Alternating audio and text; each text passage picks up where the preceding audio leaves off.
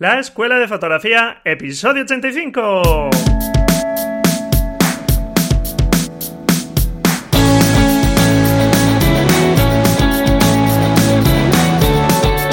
Que son mis ojos, mi tesoro, que es mi Dios, la libertad, mi ley veratonito al mundo, mi única patria, amar. Hola, ¿qué tal? Bienvenido a este nuevo episodio del podcast La Escuela de Fotografía.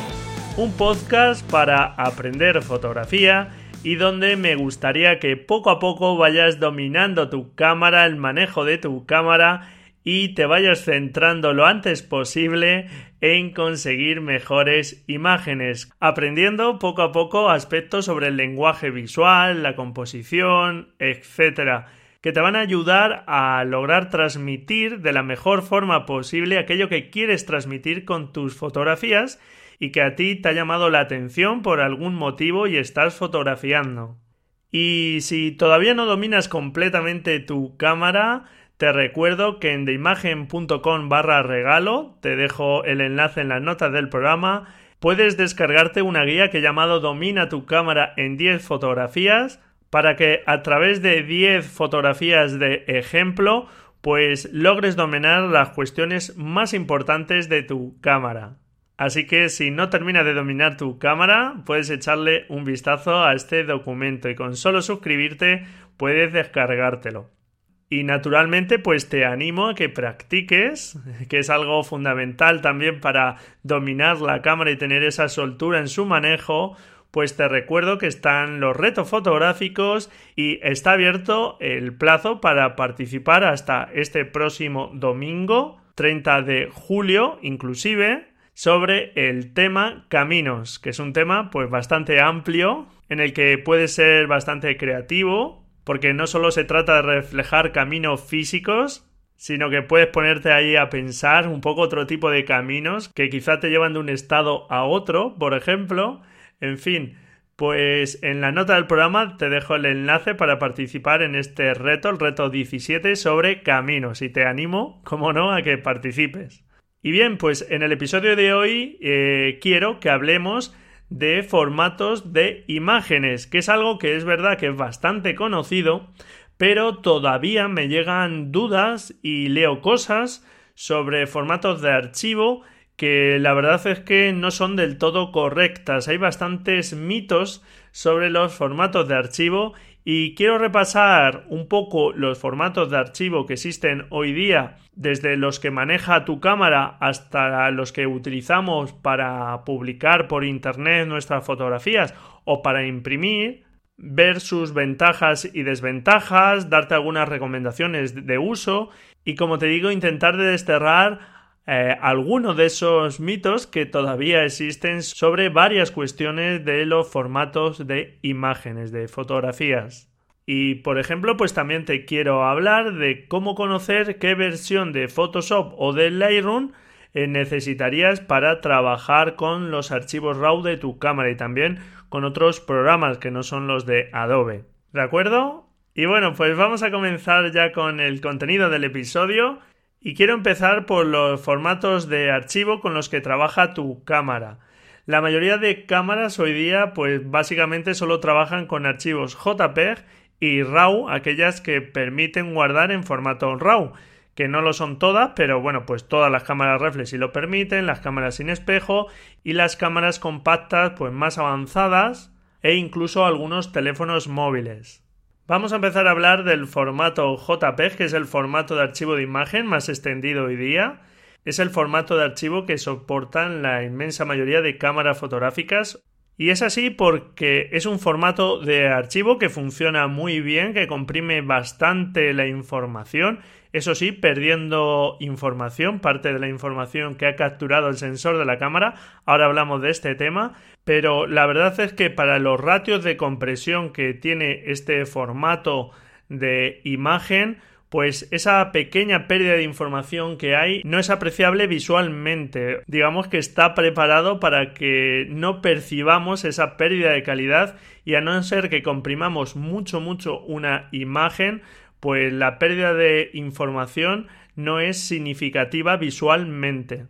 Básicamente permite comprimir imágenes en color de hasta 24 bits por píxel, 8 bits por canal del modelo de color RGB, aunque también soporta el modelo de color CMYK más dirigido al mundo editorial y de impresión y por supuesto es compatible con varios espacios de color como sRGB y Adobe RGB. Por si no lo conoces, los modelos de color básicamente, aunque hay varios, podríamos hablar para nosotros en la fotografía de dos, del RGB y del CMYK, que hacen referencia a qué valores se guardan por píxel de la imagen. En el modelo RGB tenemos los colores rojo, verde y azul por píxel y que es el modelo que utilizamos en los dispositivos digitales a través de esos tres colores básicos las pantallas de los ordenadores, de los teléfonos móviles, etcétera, pueden mostrar el resto de colores. Y el modelo CMYK utiliza el cian, magenta, amarillo y negro que es el que se utiliza como te he comentado en el mundo editorial en la imprenta porque a través de estos cuatro colores, de estas cuatro tintas, de estos pigmentos, forman el resto de colores para imprimir. Y por otro lado tenemos los espacios de color que hacen referencia a cada uno de esos valores que puedo guardar por píxel a qué color se corresponde realmente. Y aparte de los modelos de color y los espacios de color, habría que añadir otro concepto que son los perfiles de color que es cómo representa cada dispositivo, cada impresora, cada monitor, los colores ya eh, físicamente, digamos, en ese dispositivo. Y como puedes ir viendo, este tema del color se puede volver muy complejo. Yo he tocado ya estos temas en algún capítulo, pero bueno, la verdad es que merece un episodio totalmente ah, exclusivo para este tema. Y bueno, pues más adelante sin duda trataré estos temas. Pero quería hablarte ahora de estos conceptos porque el primer mito que aparece eh, al configurar el archivo en la captura de nuestra cámara es el espacio de color, porque eh, las cámaras todas trabajan con el modelo de color RGB, que es el que utilizan los dispositivos digitales, pero permiten dos espacios de color distinto, sRGB y Adobe RGB. Y generalmente se recomienda que configures en tu cámara el espacio de color Adobe RGB. Y se dice que es porque puede almacenar más cantidad de colores y no es cierto. Tanto el espacio sRGB como Adobe RGB disponen del mismo número de colores. Lo único es que si es cierto que es recomendable configurar en tu cámara Adobe RGB en lugar de sRGB porque el espacio de color Adobe RGB incluye más tonalidades verdes en detrimento de otros colores porque el número de colores en ambos casos es el mismo, pero nuestro ojo es más sensible a las tonalidades verdes. Por lo tanto, para visualizar esas imágenes, para después poder llevarlas a otros dispositivos e imprimirlas, es recomendable utilizar el espacio Adobe RGB. El espacio de color sRGB estaría bien si no vamos a salir del mundo digital, es decir, de la cámara, pues la voy a llevar únicamente a internet, etcétera. Pero si vas a imprimir, pues es recomendable Adobe RGB. Pero no porque tenga más colores, ¿de acuerdo? Primer mito del que te quería hablar. Bien, pues entonces las ventajas de este formato es que funciona muy bien para fotografía, que se logran alcanzar tasas de compresión de 10 a 1, es decir, lo que ocupa 10 megas, pongamos, pasa a ocupar 1 y que aunque hay una pérdida de información, esa pérdida de información visualmente pues no es apreciable. Y otra de las cuestiones importantes en la captura cuando capturas en JPEG es que tu cámara ya realiza unos ajustes automáticamente sobre la imagen para intentar mejorarla aplica ya algo de contraste, ajusta un poco la nitidez, intenta reducir el ruido, sube un poco la saturación de colores, todo esto para intentar que la imagen eh, quede terminada en cámara. Si está bien tomada, pues podría ser ya utilizable. Esto puede verse como una ventaja. Sin embargo, si la vamos a utilizar el archivo para después procesarlo, para después editarlo nosotros, es una desventaja porque la cámara ya está haciendo ajustes por nosotros que puede ser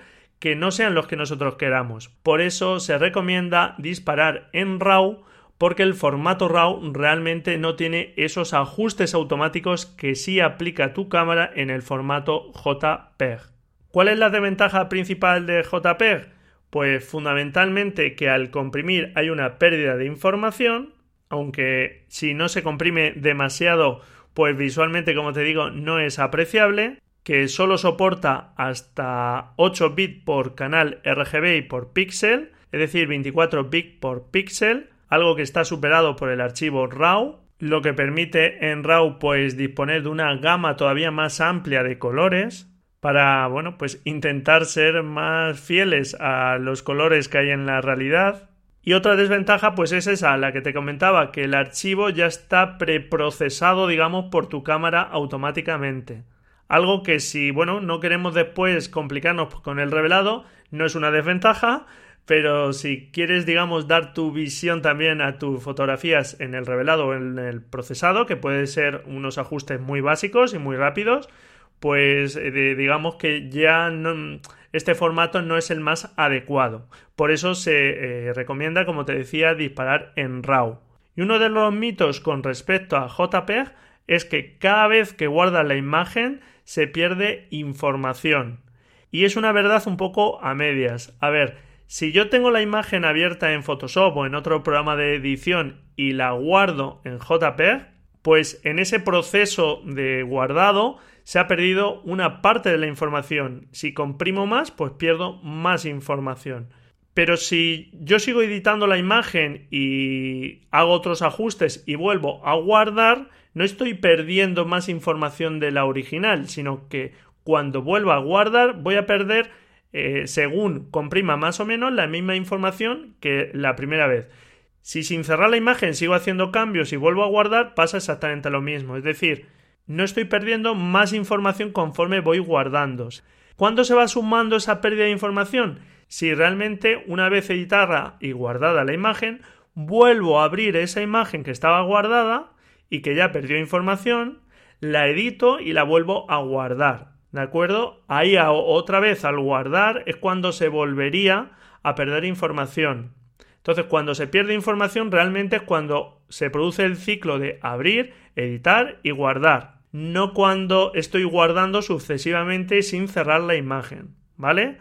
Que es una duda que la verdad es que me ha llegado ya varias veces. Y bueno, pues espero que eh, la haya dejado ya clara. El otro formato que te vengo comentando que permite tu cámara, si lo permite, es el formato RAW, el famoso formato RAW. ¿Por qué es tan famoso? ¿Por qué se recomienda tanto? Bueno, pues porque realmente este formato RAW guarda toda la información en bruto que capta el sensor de tu cámara. Y realmente no hay un único formato RAW sino que existen muchos formatos RAW. Cada fabricante de cámaras tiene su formato propietario RAW. Así, por ejemplo, en Canon, pues no vas a ver archivos RAW como tal, sino que tienen extensión CR2 o CRW. En Nikon, pues extensión NEF. En Olympus, extensión ORF, etcétera, etcétera. Así cada fabricante, como te digo, tiene su propio formato propietario RAW. Pero todos ellos son archivos RAW, que sus ventajas principales son que guarda toda la información del sensor, que soporta más de 8 bits por canal RGB y por píxel, pudiendo almacenar hasta 10, 12 o incluso más bits por píxel y canal, lo que da unas posibilidades de gamas de colores mucho más amplias, y otra ventaja fundamental es que no se realiza ningún ajuste automático sobre la imagen, por lo que posteriormente hay que revelar o procesar esa imagen. De ahí que de los archivos RAW se le llame también como negativo digital, porque al igual o haciendo una analogía con el mundo analógico, la fotografía analógica, tendríamos que hacer ese proceso de revelado ahora mediante un programa, no mediante líquidos y cubetas, pero bueno, pues hay que hacer ese revelado para conseguir, digamos, una imagen finalizada, porque la imagen RAW, digamos, todavía no es una imagen eh, terminada como tal. Esto que es una ventaja, pues si quieres ahorrarte ese paso del revelado, realmente puede ser visto como una desventaja, ¿de acuerdo? Pero bueno, yo creo que las ventajas que te da poder mm, revelar después tus fotografías como te gusten, pues vamos, suple completamente a la desventaja de tener que revelar, de tener que hacer ese proceso después posterior. Y a no ser que, bueno, pues trabaje para una agencia de noticias o algo así, que necesitas imágenes rápido y no tengas tiempo de estar editando las fotografías, pues bueno, eh, sí que está más que justificado el JP. Y te recuerdo que también sueles tener esta opción de disparar en RAW más JPG, es decir, que guarda los dos formatos a la vez. La desventaja que tienen estos archivos RAW, pues una de ellas es esa que tienen que ser revelados, otra es que ocupan del orden de 3-4 veces más que los archivos JPEG y otra desventaja es que al ser propietario de cada fabricante necesitas un software que sea compatible con los archivos de tu cámara algo de lo que vamos a hablar a continuación. Porque antes te quiero hablar de otro de los mitos que existe ahora con RAW. Y es que muchas veces he leído que el formato RAW tiene más calidad porque no comprime la información. Algo que es totalmente falso. La mayoría de los archivos RAW sí van comprimidos. Lo único, la diferencia con JPEG es que en este caso la compresión es sin pérdida de información. Por eso los archivos RAW no se comprimen tanto como los archivos JPEG. Si el archivo JPEG te decía que comprimía con tasa de compresión de 10 a 1, aproximadamente el archivo comprimido ocupaba 10 veces menos que el original, pues en este caso, al no poder comprimir tanto porque no podemos perder información, se comprime con tasas de compresión de 3 o 4 a 1 en lugar de 10 a 1. Y es que esta afirmación de que los RAW no están comprimidos es algo que he leído incluso en revistas especializadas. Y es que si no estuvieran comprimidos, una imagen de un sensor de 20 megapíxeles por 3 bytes por píxel, mm, vamos a hacer una cuenta rápida, 3 por 20 serían 60 megabytes ocupados en disco. Y sabes que para ese tipo de cámara con 20 megapíxeles, un archivo RAW pues puede estar en torno a 15, 20 megas como máximo, no 60. Este es otro de los mitos que te comentaba al principio del episodio. Y lo importante que te quedes es que los archivos RAW sí llevan compresión, pero sin perder información, como sí hace, por desgracia, JPEG. Y por si no lo conoces, pues hay unas iniciativas de unos formatos RAW abiertos que, digamos, buscan pues no tener un formato cerrado propietario de cada fabricante, porque en la actualidad he leído por ahí que hay cerca de 200 formatos RAW distintos propietarios de cada fabricante. Y lo que tratan estas iniciativas es de hacer un formato RAW único que podrían usar todos los fabricantes.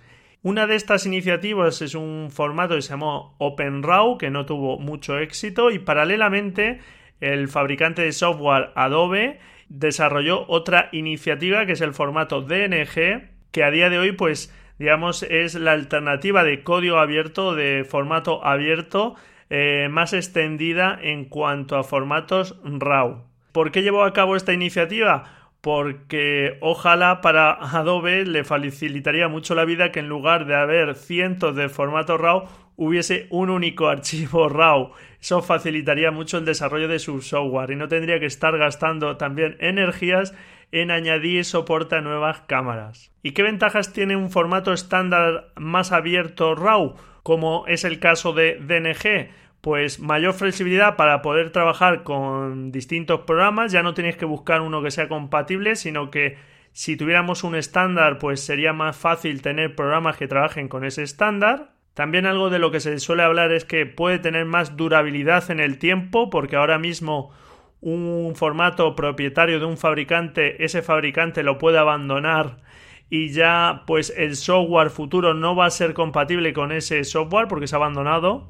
Y por ejemplo, el formato DNG también incorpora nueva funcionalidad como poder guardar eh, dentro del archivo información, datos del revelado que se hace sobre ese archivo. algo que no permiten actualmente los formatos propietarios. Y así evitaríamos archivos sidecar, por ejemplo, como los que utiliza eh, Camera Raw, que crea un archivo XMP aparte con los eh, datos del revelado. O la necesidad de utilizar bases de datos separadas, como hace Lightroom, para guardar estos ajustes.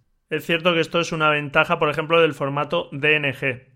Pero también es cierto que no se eliminan del todo los problemas de compatibilidad y durabilidad en el tiempo de un determinado formato, ya sea estándar o no, porque todos los formatos se van ampliando las versiones, van cambiando para añadir nuevas funcionalidades y entonces si tu cámara guarda en una versión de un estándar que es más actual de lo que lee tu software del programa que estás tú utilizando, pues no va a poder utilizar esas funcionalidades.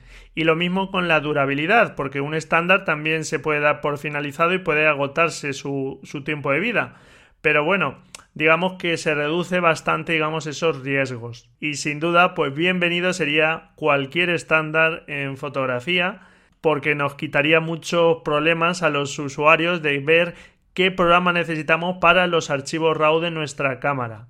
Y sobre eso te he comentado que te iba a hablar también y es que si no sabes qué versión mínima necesitas de Photoshop o de Lightroom, por ejemplo, los programas de Adobe para trabajar con los archivos RAW de tu cámara, pues Adobe mantiene una página que te dejo en las notas del programa donde puedes filtrar por fabricante y ver el modelo de tu cámara, qué versión de cámara RAW y qué versión de Lightroom como mínimo necesitarían la verdad es que podrían poner qué versión de Photoshop, porque ya sabemos que Camera Raw va con Photoshop. Es como un añadido, un módulo que viene ya por defecto con Photoshop. Y bueno, pues con esa versión que nos sale de Camera Raw, con buscar en Google qué versión de Photoshop acompaña esa versión de Camera Raw, pues ya tendríamos ese dato. Y ese cuadro si nos da directamente la versión de Lightroom mínima que necesitamos. Y lo mismo pasa con otros programas, por ejemplo, con la alternativa gratuita, el programa Darktable, que es un programa de código abierto disponible para sistemas Mac de Apple y para Linux, no está para Windows, por desgracia, y que bueno, pues es una buena alternativa a programas como Camera Raw y Lightroom de pago y la comunidad pues mantiene también una página de compatibilidad de los archivos RAW de cámara que te dejo en la nota del programa. Y también te voy a dejar el enlace a la página de compatibilidad de otro programa que también está ganando bastantes adeptos últimamente, que es Affinity Photo, que es un programa de la compañía Serif que está plantando cara a los programas de Adobe, tanto a Photoshop como Lightroom, es un todo en uno. Y aunque también es un programa de pago, pues su licencia permanente, que ya digamos es válida para esa versión durante todo el tiempo que estemos utilizando el programa, pues está en torno a 55 euros, que es bastante más económico que la licencia mensual de los programas de Adobe o que si compramos una licencia permanente de esos programas de Adobe, que si no me equivoco, la de Photoshop solo está en torno a 200 euros.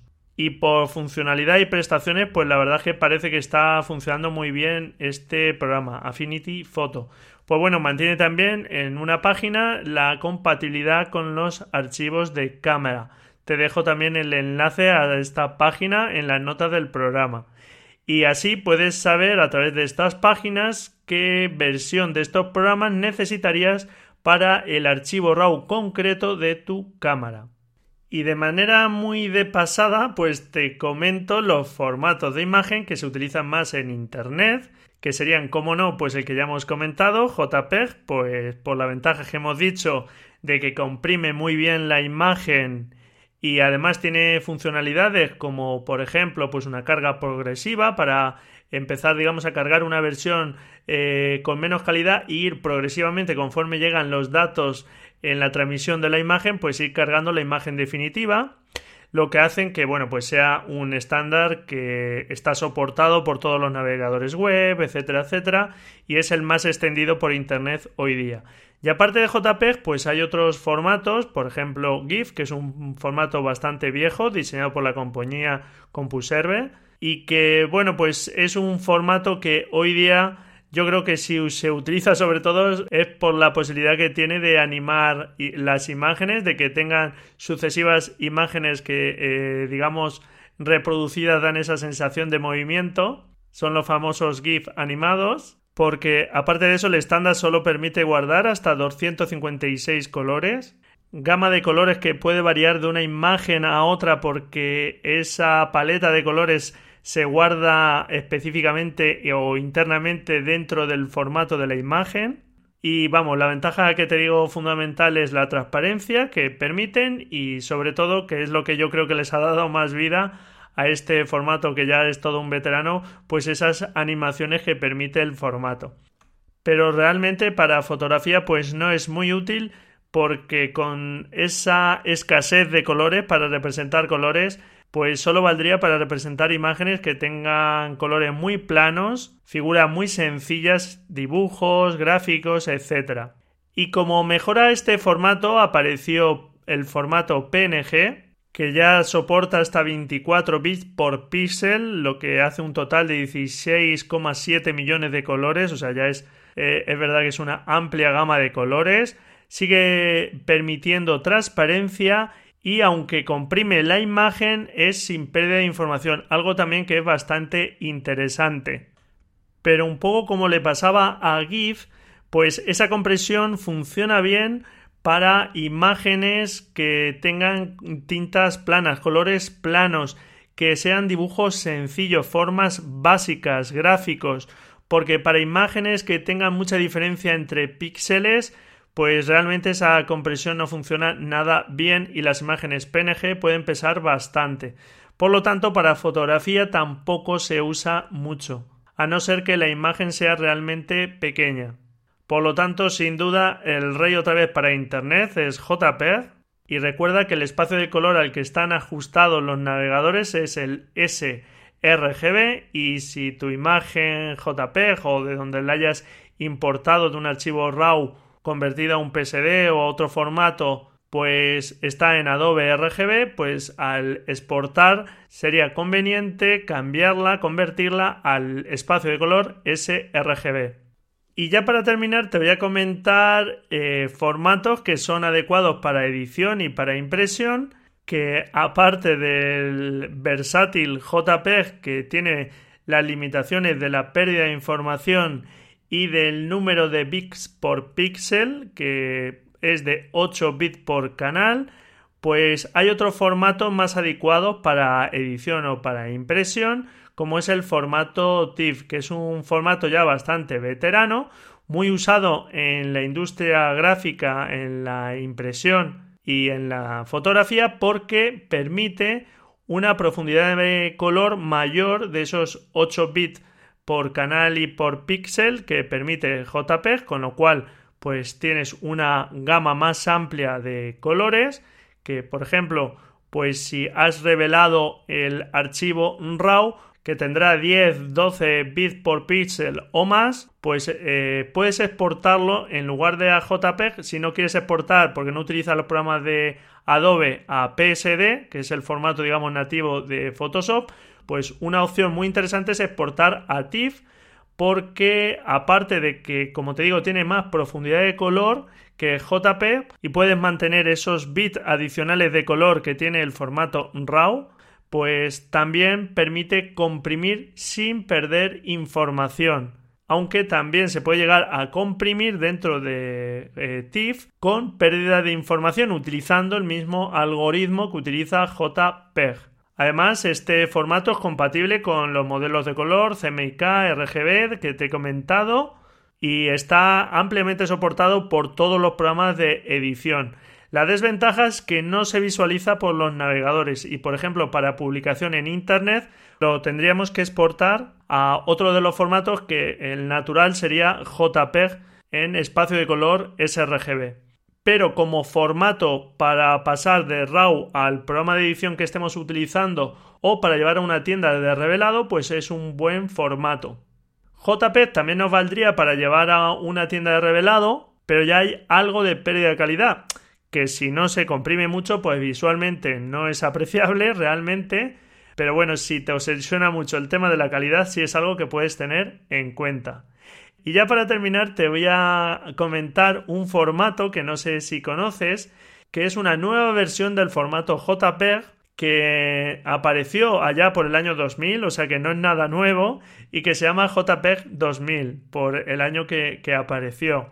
Esta nueva versión de este formato está desarrollada por el mismo comité que desarrolló JPEG, la versión inicial, y bueno, pues trata de corregir los problemas que presenta JPEG, de compresión, por ejemplo, con pérdida de información, etc. Y así, pues el formato JPEG 2000 permite que se pueda comprimir la imagen sin perder información. Puedes elegir si quieres perder información y comprimir eh, a tasas más altas de compresión o no perder información y, bueno, pues comprimir algo menos pero es algo que ya te permite el estándar, elegir también comprimir sin pérdida de información. Pero por desgracia, este formato, a pesar de que consigue tasas de compresión más altas que JPEG y permite almacenar más bit por píxel, lo que da más profundidad de color, otro de los problemas que presentaba JPEG, todavía no se ha extendido demasiado y seguramente algunas de las razones por las que no lo ha hecho es que no es compatible con las versiones previas de JPEG. Por lo tanto, el esfuerzo que hay que hacer de adaptación, pues la mayoría de navegadores y de programas de edición no han hecho ese esfuerzo de adaptarse. Sí hay programas, por ejemplo, como Photoshop, que sí que ya lo utilizan.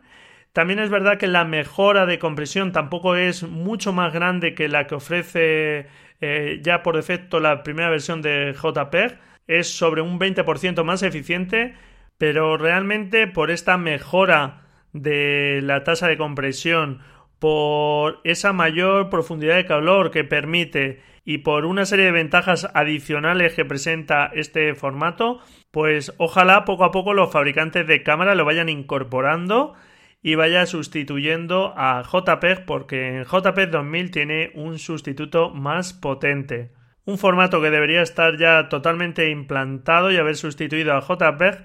Pero mira, estas cosas de los formatos que, bueno, pues ya veremos si efectivamente es el sustituto final de, de JPEG. Y bueno, pues hasta aquí este contenido que te traía del formato de los archivos. Espero no haberte aburrido con los datos de estos formatos. Como te he comentado, pues quería desterrar algunos mitos que leo o escucho con relativa frecuencia sobre los formatos de archivo. Y bueno, aunque son temas que pueden parecer un poco tediosos o aburridos, pues si nos gusta la fotografía tenemos que saber qué formatos son los más adecuados para trabajar con el resultado final de nuestra fotografía, que son nuestros archivos digitales. Así que espero haberte aportado cosas nuevas y no haberte aburrido, porque ya lo único que nos queda es la agenda visual.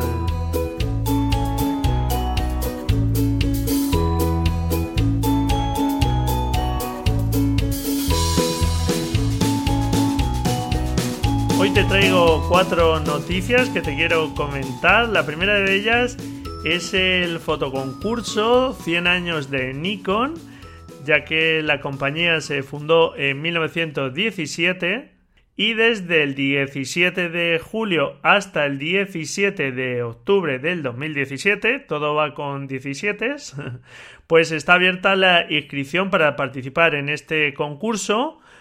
Y si eres usuario de Nikon, ya que naturalmente pues es uno de los requisitos, pues puedes participar hasta con tres fotografías en las siguientes categorías: naturaleza y paisaje, urbana y viajes y 100 años en una foto. El premio está valorado en 2.000 euros, que es una cámara Nikon de 7500 con un objetivo 18-140 y una bolsa eh, Lowe Pro.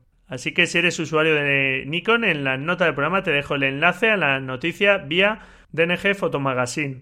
La siguiente noticia que te iba a comentar es vía Fotolari y nos habla de la mala situación por las que pasa el sector de la fotografía y esta semana nos comentaban la liquidación de la eh, marca Lexar de memorias flash de la compañía Micron y de la mítica también compañía inglesa de flashes Bowen. Aunque detrás de estas noticias pues hay varios factores, eh, uno de los más importantes es la importancia que están adquiriendo otras marcas eh, chinas que producen a precios más económicos, seguramente pues no con la calidad que ofrecen estas otras marcas, pero bueno, pues con calidad suficiente para una parte importante de los consumidores y parece que se está polarizando el mercado un poco entre las marcas de altísima gama y estas marcas más económicas que sí que dan funcionalidad, aunque quizá no dan esa calidad. Parece que se está polarizando un poco el mercado y no dejan espacio a marcas intermedias. La competencia y la bajada de precios siempre es algo bueno, al menos para los consumidores, pero eso sí, siempre que también entiendo que se respeten los derechos de los trabajadores en sus países, etcétera, etcétera, que bueno, pues eh, como todos sabemos las condiciones seguramente en China no son las más idóneas. Así que confío que no sea el modelo que tengamos que importar desde el resto del planeta. Y por otro lado, como digo, pues esa competencia no es mala porque hace que si una marca está cobrando algún precio por un producto, pues sin duda justifique por qué está cobrando esos precios y no otros. De cacharreo me ha llamado la atención una unidad de flash externo para móvil de la compañía Godox que es el modelo A1, que todavía no está disponible, pero que tiene tres LEDs y que permite acoplarlo en la parte trasera del móvil junto a la cámara trasera o incluso separado de la cámara, que es algo pues muy interesante.